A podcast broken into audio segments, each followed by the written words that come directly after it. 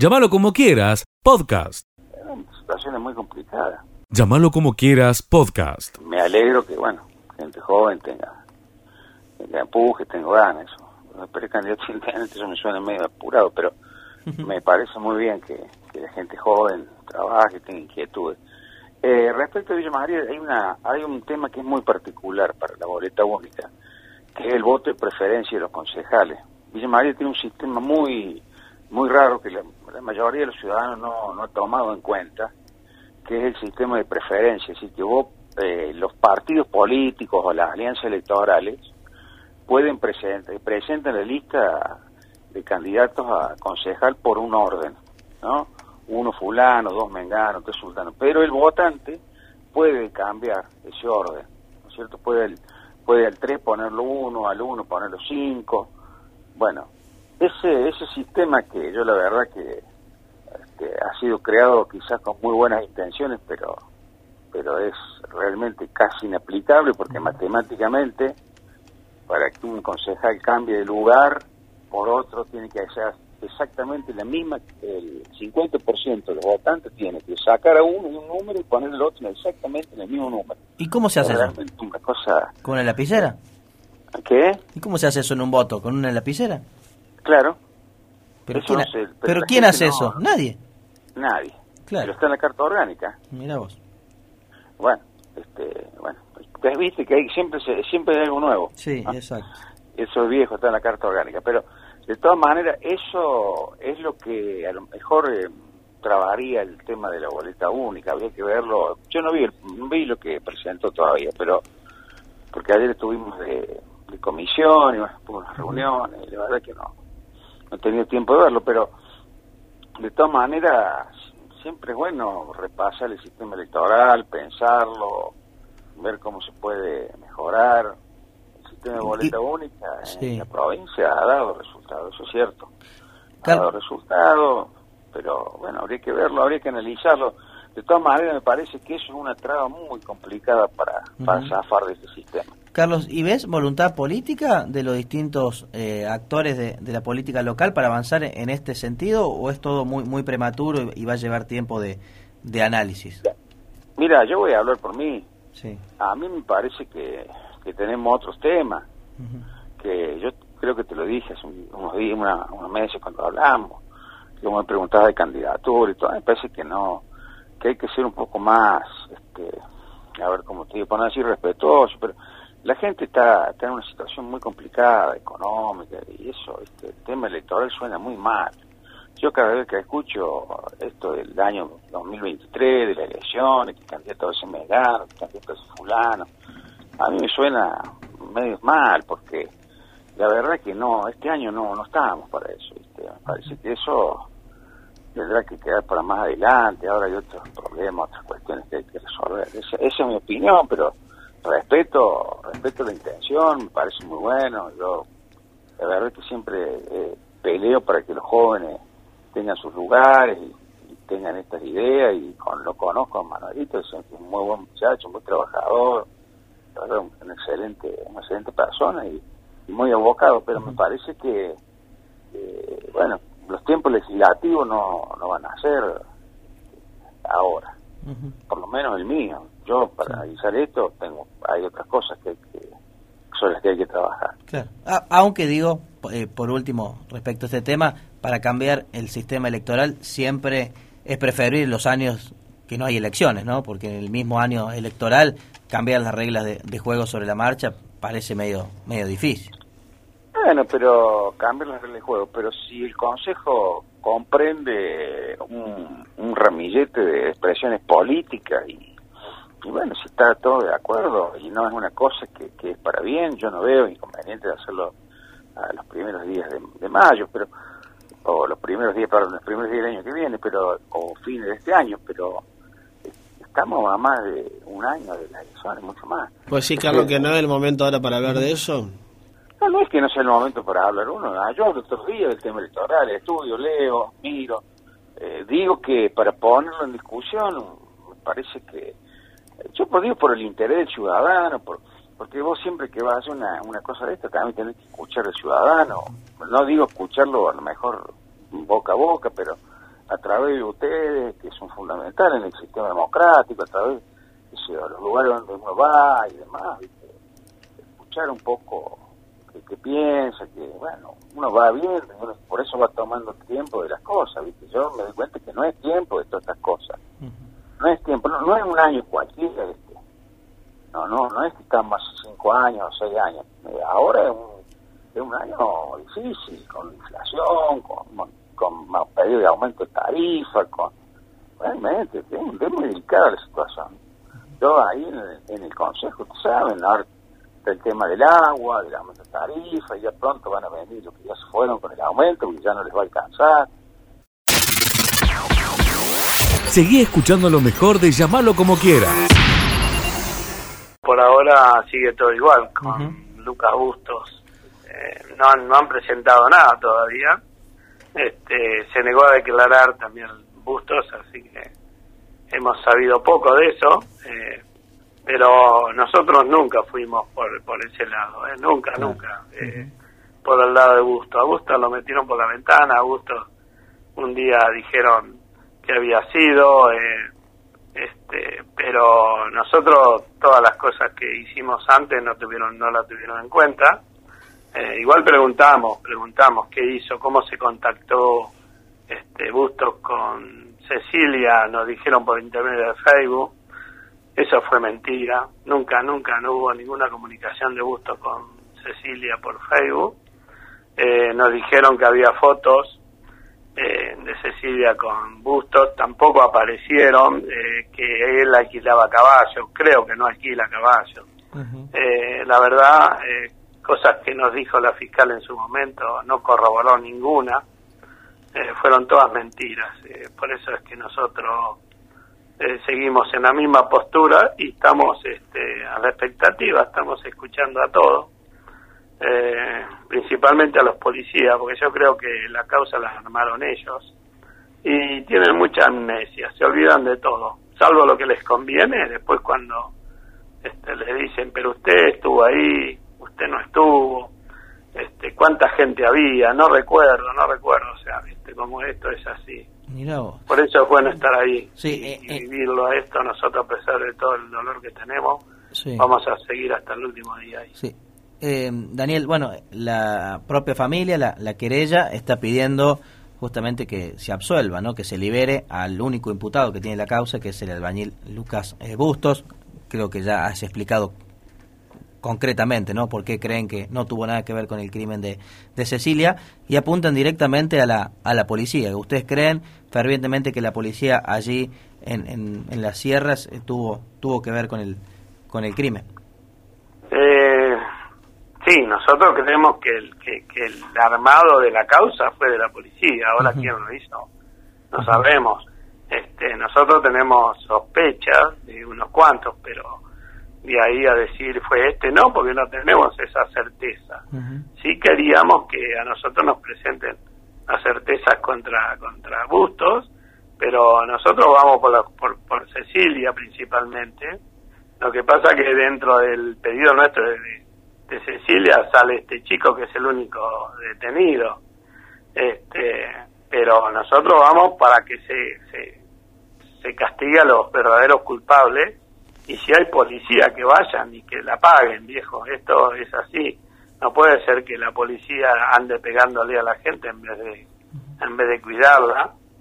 Este, eh, es lo que nosotros lo, que nosotros pedimos es que ya que costó una vida esto, que no vuelva a pasar. O si pasa, que la paguen. Daniel, ¿han podido reconstruir eh, como, como familia, a partir de también de, del testimonio seguramente de, de, de los testigos o gente que estuvo con, con Cecilia. ¿Cómo, fueron esos últimos días de, de ella? ¿Dónde estaba? Eh, ¿Con quién se, se vinculaba? ¿Cómo fueron e-, esos días antes del, del crimen? ¿Qué, han podido saber? Eh, Cecilia se comunicó con nosotros el día sábado. Eh, ella desaparece el día domingo. así que este según lo que dice Mario Mainardi, que es el que dice que se fue con un brote psicótico en la causa. Sí, Mario Mainardi, que, era él que le alquilaba un, departamento, un hostel.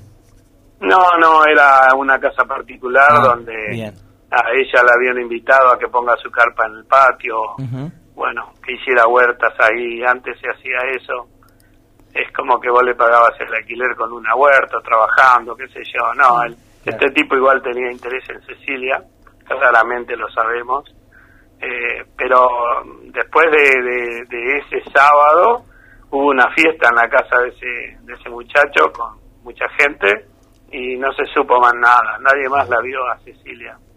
Este, nos imaginamos que algo le pasó ahí, que fue en esa fiesta. Ustedes no se, no se olviden que hay un audio dando vuelta ahí, este, que apareció después del audio. ¿eh? Nosotros ya veníamos con, con esa línea de investigación, pero el audio aparece después, donde dice que a Cecilia la golpearon de atrás, que la ataron, que la amordazaron y después desapareció porque no la encontraron más.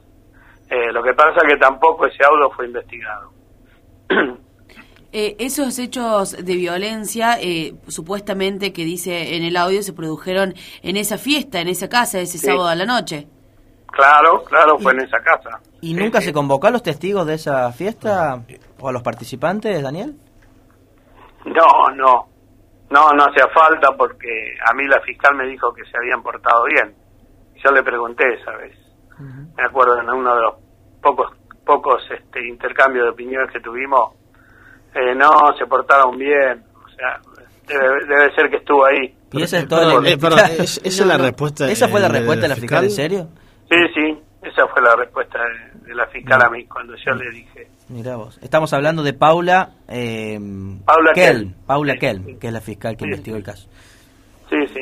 Que ya tuvo otros problemas con, con gente que no tenía nada que ver y la había metido preso. Hay un juicio en Yalema C, que eran tres chicos que los tuvo que largar.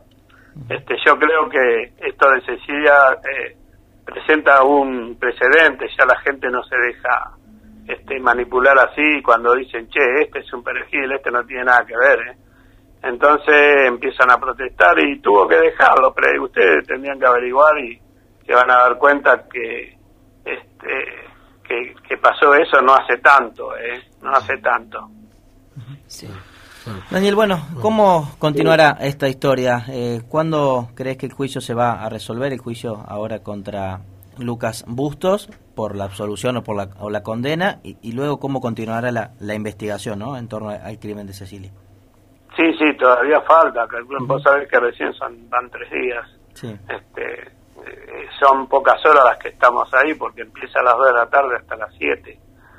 Eh, creo que va a llevar su tiempito, eh, pero se va a aclarar. Esto, viste, ahí sirve para eso, para que nos miremos la cara, para que este no estemos hablando como hacían en ese momento, que hablaban por Zoom, viste, lejos.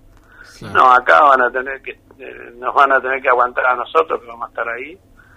Eh, va a estar Susana, yo y Susana ahí, escuchándolos y bueno, y ahí sacamos las mentiras, se, se, ve claramente cuando... Este, así que espero que los jurados populares eh, tomen en cuenta eso eh, porque no se olviden que hay, hay jurados populares ahora. Este, y falta, yo creo que falta todavía, están dando los testimonios, eh, creo que hoy está Mainardi, eh, ayer tenía que haber declarado la Bibi Rasta, no, no pudo porque no hubo tiempo.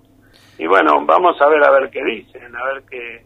Daniel, este, Daniel la misma fiscal que investigó, Paula Kelm, ¿es la misma fiscal de Cámara que está en, en el juicio o es otro el fiscal allí en, en, el, la No, no. Eh, ahora está la, la Fiscalía de Villa Dolores, está el señor Cuello ahora como fiscal. Perfecto, No está Paula Kell. Eh, sí tiene que seguir los lineamientos de Paula Kell. Exacto. Este, pero bueno, yo me hubiese gustado verle la cara a Paula Kell, pero no sé, tiene suerte siempre, o pide licencia o la sacan, está muy protegida Paula Kell. Este, pero bueno, eh, cuando termine esto vamos a pedir explicaciones y vamos a tratar de que si hizo mal su trabajo lo pague Paula Kell. Seguí escuchando lo mejor de llamarlo como quiera. Bueno, eh, cómo no. Nosotros eh, surge, así te cuento un poquito, surge desde, desde el comisionado, que somos un grupito de, nutricionistas que representamos al Colegio Nutricionista de la provincia y siempre como que damos bajadas las actividades en Villa María y la región, este, cada una igual desde su sector hace sus aportes, de todas las nutricionistas que, estamos en, Villa María y alrededores. Eh, y bueno, la idea fue como aunar todas esas voluntades, porque siempre es como que se hacen acciones de manera, de manera individual. Así que, bueno, dando bajada nosotros desde la ley 26.588, que es la ley nacional de, de, celiaquía, digamos, en ese día lo que hacemos es promover la existencia de esta ley y de qué se trata la enfermedad, que es una condición eh, de por vida crónica de intolerancia, alergia al gluten, y por ende tienen que, eh, los pacientes con celiaquía no pueden comer productos que tengan ni a trigo, avena, cebada o centeno, por eso son los productos sin Este, así que, bueno, en este contexto se hizo, a partir de la ley nacional, se baja la ordenanza 6502 en Villa María, eh, y bueno, una de nuestras responsabilidades es, realizar jornadas de concientización y de información sobre la enfermedad celíaca. En el día de ayer se llevó a cabo eh, una reunión en el Consejo Deliberante de la ciudad de Villa María para hacer una revisión de esta ordenanza, ya que se cumplieron 10 años de su existencia y bueno, ahí participaron eh, referentes de nuestra comunidad, del círculo médico, del colegio de nutricionistas, estábamos nosotros representándolo, eh, después bueno, de otras instituciones, de centros educativos y, eh, y obviamente personas con celiaquías, que era lo que más nos importaba, escuchar cuáles son sus voces, qué es lo que se cumple o qué es lo que no se cumple de esta ordenanza eh, a modo de, poder hacer algunos ajustes y llevar acciones este, que, realmente sean concretas para las personas con celiaquía, ya que sabemos que la prevalencia es muy alta, hay gente que está sin diagnosticar todavía y no lo saben, eh, y bueno, y que el costo de vida de ellos, hoy en la canasta básica de ellos, es entre un 50 y un 70% mayor a las personas que no tienen celiaquía. Sí, claro. que es como bien significativo. Sí, esa era la pregunta que le iba a formular, eh, doctor, ahora, ¿no? Eh, evidentemente los productos para personas celíacas son mucho más caros que los productos de, consumo masivo. ¿Cómo ha impactado la, la inflación en, en los últimos meses sobre todos estos productos? Y vos imaginate que dentro de la, de la inflación que nosotros tenemos en nuestra canasta de alimentos, que es entre el 40 y el 60%, ellos ya de por sí, ya su costo es entre un 40 y un 70 mayor. Así que ellos están pagando un 140, un 150% más los alimentos de lo que nosotros podemos llegar a, pagar. este, y no es cosa menor, porque imagínate que ellos son alérgicos al trigo, en principio. Trigo, avena, cebada y centeno. Pero el trigo existe en casi el 90% de nuestros productos, porque si bien no lo tienen, qué sé por ahí uno piensa en algún otro alimento que, eh, que dice, bueno, no tiene trigo, pero además pueden estar contaminados o se usan como, como aditivos o como colorantes que tienen que estar permitidos también y que no hay solo los alimentos, los productos cosméticos y todo. Entonces es importante nosotros como comunidad en general entender de que esta, que esta intolerancia es extensible a un montón de cosas y que realmente la exclusión tiene que ser de por vida y permanente, no es que, bueno, lo excluimos un tiempito, después vuelve, pasa, y imagínate que lo tenemos que trasladar a, productos de cosméticas porque eh, hacen dermatitis, es decir, lesiones en piel bastante significativas, entonces tienen que tener cuidado con la pasta dental que usan, con los shampoos, con los jabones, que también tienen que ser libres de gluten. Doctora, los restaurantes aquí en la ciudad han eh, acondicionado la, normativa no para ofrecer menús para personas celíacas o, todavía eh, hay lugares donde no, no se contempla justamente en, la carta? Bueno, justamente la reunión que se llevó a cabo al día de ayer en el Consejo Deliberante tenía que ver con poder hacer revisión de estas acciones porque si bien eh, la ordenanza tiene la intención, eh, la ordenanza contempla 20 artículos distintos donde tiene la intención con acciones concretas de, de llevar a cabo lo que menciona la, ley nacional, que es poder eh, alcanzar la accesibilidad justa para y en todos los espacios para las, las personas con celiaquía, porque no hablamos solo, así como vos decís, no hablamos solo del producto que pueden acceder en la góndola, sino de lo que pueden eh, consumir en un espacio público. Este, y, bueno, y si bien existen, la, el encuentro de ADER fue un poco poder eh, plantearnos la revisión de quiénes son los entes y quiénes son los responsables de hacer que se cumpla esto. Porque si bien tiene que ver también con la demanda por parte de, de las personas con condición celíaca, eh, nosotros tenemos que tener una responsabilidad social. Entonces, bueno, por ahí los, los, los, centros comerciales o los restaurantes los expendios de alimentos están supeditados a que uno los controle. Entonces, bueno, a veces no, no la, la verdad es que el, el ente encargado del contralor de esas acciones a veces no es eh, no es suficiente, digamos, para, para no para para poder controlar todos los meses, es como que hay que estar encima, ¿viste? Es como que somos hijos del rigor. Entonces esa no es mi intención, sino que surja no desde no desde el control, sino que surja de las voluntades de estos espacios eh, que tengan una apertura para acondicionar sus espacios o para tener un producto apto para, para las personas con celiaquía.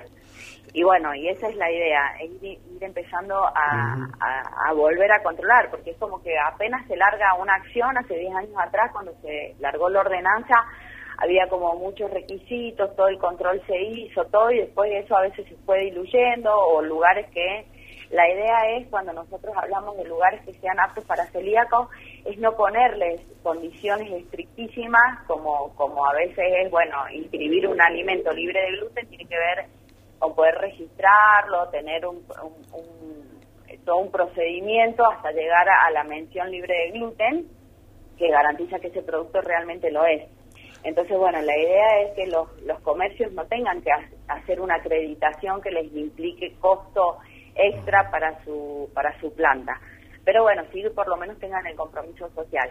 Y hay de todo un poco. Hay lugares donde se cumple, otros que no. Hay la Universidad Nacional de Villa María tiene el menú para celíacos. Eh, la idea es bueno empezar a trabajar también para que esto sea no, que no pase como una asistencia alimentaria sino que sea un menú más que si de última yo quiero ir con una amiga celíaca a sentarme a comer yo tenga la libertad de elegir mm. y de poder consumir ese producto. Hoy por hoy las eh. pacientes con celiaquía lo tienen, pero bueno, va por va por escrito, va con un certificado, entonces es como que eso es complejo. Pero bueno, son ajustes que hay que hacer sobre la práctica. Tiene que ser como más fácil eh, en la Universidad Nacional, teniendo eh, ese, ese ejemplo, tienen que hacer un proceso larguísimo para que les den el certificado y que les puedan dar eh, la, la comida específicamente para celíacos, una comida congelada, esas situaciones de los estudiantes o los estudiantes celíacos es como muy tedioso, entonces a lo mejor prefieren ni siquiera comer en la universidad, sino comer en su casa. Sí, tal cual. A ver, mi visión, esto es mío personal, es que, en realidad hay que hacerlo como eh, más abierto en el sentido de poder esto, de que no se sientan excluidos, en el sentido de que sí o sí tiene que ser un menú aparte. Como te di el ejemplo recién, si yo quiero ir y sentarme con eh, una amiga que tiene esta condición y poder comer lo mismo, eh, tendría que ser como más fácil pero bueno, la idea es, creemos que es un, un paso importante que se dio en su momento poder abrir el menú para celíacos, eso no lo, no lo desmerecemos, pero bueno, la idea es empezar a avanzar. Lo mismo pasa con, con, el programa de atención al celíaco, que es un mm. programa que viene de Nación, baja por provincia y se articula por medio del municipio, eh, a donde también les piden un montón de, de requisitos y, bueno, como volvemos a decir, como es una condición crónica, es como que cansa la sustentabilidad, pero bueno, también entendemos que por ahí los recursos para sostener estos programas eh, se hacen muy costosos, entonces por eso la, la, la, eh, la inclusión es como eh, termina siendo bastante limitante. Pero bueno, la idea es, es poder abrirnos a eso, por eso es la difusión en el día de hoy, poder ir haciendo todas las acciones que nosotros consideramos y poder escuchar todas las voces de, las personas con celiaquía, eh, que a veces, bueno, participan, a veces se van cansando, bueno, empiezan a aparecer nuevos actores, nuevos diagnosticados, así que la idea es, por ahí como hacer un, un refresh año a año y como cierre de las actividades bueno, hoy, en el día de hoy, también se van a iluminar los edificios y los, y los puentes de la ciudad con las luces amarillas, celeste y rojas, Bien, mira. que son los que identifican a la, enfermedad celíaca. y eh, Roxana, hay dos jornadas, puede ser, si no me equivoco, en el mes de, de, junio, eh, que quisiera que comente, viernes 3 de junio y sábado 4 de junio, ¿puede ser? Bueno, sí, ahí eh, como cierre de todas estas actividades que se van a ir llevando a cabo el día en, en mayo, el 3 de junio, en el auditorio Leonardo Fabio, va a haber que va a haber em, un encuentro con una charla abierta y gratuita de eh, viene el doctor eh, Cueto Rúa, eh, él es fundador de la Asociación Celíaca Argentina, este es un referente para todas las personas que tienen eh, enfermedad celíaca y bueno, un poco los que nos hemos dedicado más a esta área, siempre lo hemos tenido porque él fue como el pionero en este en esta área. Así que bueno, vamos a tener eh, la visita de él en, la ciudad de Villa María. Eh, así que bueno, ahí como se va a hacer en el auditorio, va a ser, si bien es libre y gratuita, con inscripciones previas, hay afiches por toda la ciudad que vamos a empezar a difundir a partir de hoy. Eh, ya los van a empezar a ver, son unos carteles grandes, amarillos, que van a estar distribuidos por todos lados. Ahí sale el teléfono de un par de colegas mías y el mío. Así que la idea es que se comuniquen con nosotros y nosotros los vamos a ir eh, agendando porque, eh, porque, bueno, porque el auditorio es un espacio acotado.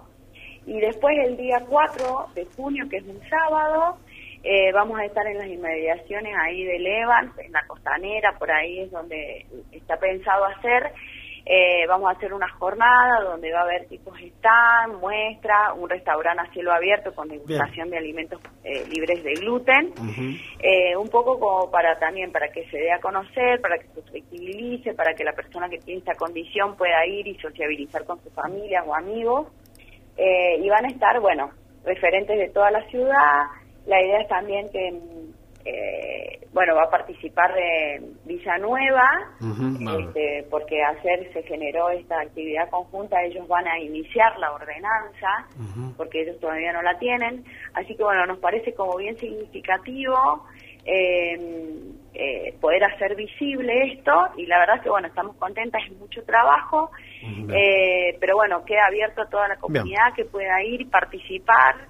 Eh, porque la verdad que la idea es eso, es hacerlo inclusivo. Seguí escuchando lo mejor de llamarlo como quiera. ¿Qué tal? ¿Cómo le va? Buen día, un gusto como siempre de, saludarlo. Buena mañana para ustedes y para toda la, gran audiencia de Radio Villa María. Aquí estamos eh, desde el Palacio de Justicia, la sede policial. En minuto nada más estará arribando desde la cárcel de, de Bower eh, para prestar declaración por segunda vez el segundo de SOE, hablamos de Claudio Álvarez. Eh, en un ratito nada más estarán los abogados por aquí, que hace un minuto nada más hemos hablado por, por línea telefónica, los abogados quienes defienden a Claudio Álvarez. Recordamos que en la jornada de ayer estaba previsto que prestara declaración ante la fiscal la doctora Juliana Company, que está acusado por asociación ilícita y estafa. No lo pudieron hacer por su traslado, algún inconveniente, un problema en la movilidad del vehículo que lo trasladaba. Así que bueno, todo aquí a la espera. El tránsito, Leo, es totalmente normal, no está interrumpida ninguna calle, así que esto va a ser alrededor de las 9 de la mañana aproximadamente, como se había dicho en algún momento, ¿no? Llámalo como quieras, podcast.